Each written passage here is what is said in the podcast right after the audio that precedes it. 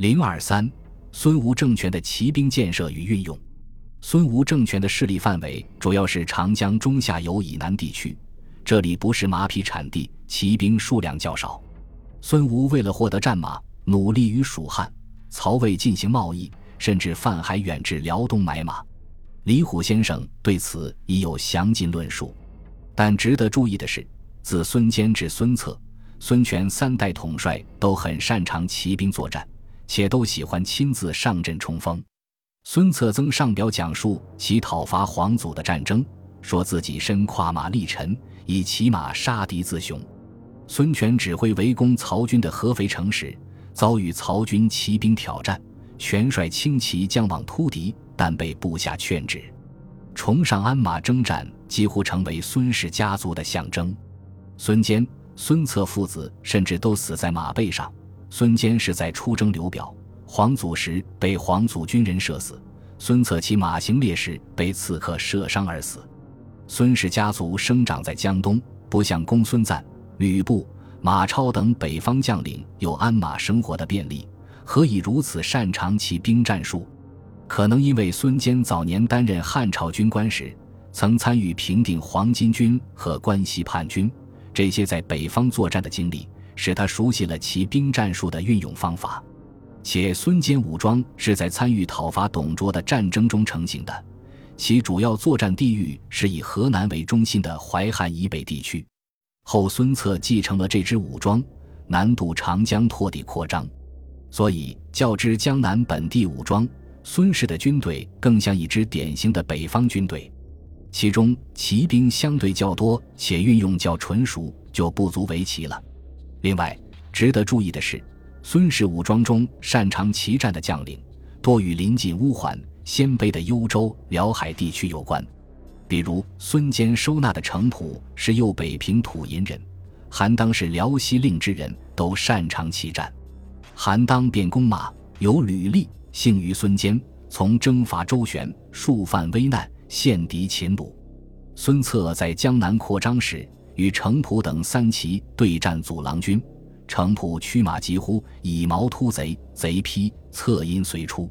再如太史慈本是青州东来人，早年曾避祸迁居辽东，在黄巾战乱期间，他以擅长骑射著称，往返于青州与辽东之间。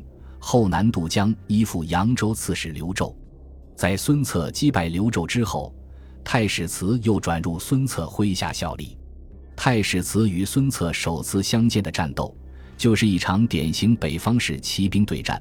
时太史慈独与一骑卒遇，孙策策从其十三，皆韩当、宋谦、黄盖备也。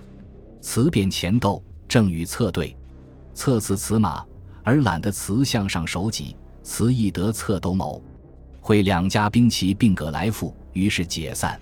太史慈。孙策这次发生在江南的骑兵对决，水平堪与前述公孙瓒与鲜卑骑士的战斗相比。这种风气之下，东吴骑兵数量虽远远不如曹魏，但仍敢于正面对抗曹军。无名将周瑜与曹军作战，轻跨马略沉，会流始终右肋。三国中后期，吴将丁奉应接投诚的曹魏寿春守军，与敌追军战于高亭。奉跨马持矛突入其城中，斩首数百。可见东吴将帅运用骑兵战术非常纯熟，这和东晋南朝时期的南方军队有很大区别。孙权还非常注意培养下一代将领的骑战技艺。吴将领周泰之子周烈、周峰年各数岁，权内养于公，爱戴于朱子同。及八九岁，令葛光教之读书，十日一令乘马。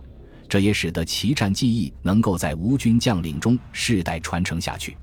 孙武统帅不仅能在战术层面成功运用骑兵，还试图发挥骑兵的战略作用，改变与曹魏对峙的态势。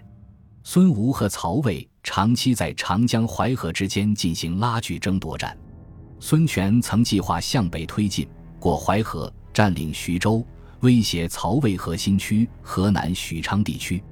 但淮北平原适合骑兵集群作战，对以步兵为主的吴军非常不利。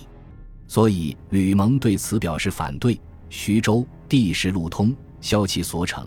至尊今日得徐州，操后寻必来征，遂以七八万人守之，犹当怀忧。孙权暂时接受了吕蒙的意见，但他一直未放弃攻取淮北的计划，并为此力图建立五千人规模的骑兵部队，欲得五千骑乃可有图。但到孙权去世，乃至东吴亡国，都没能建成这支骑兵。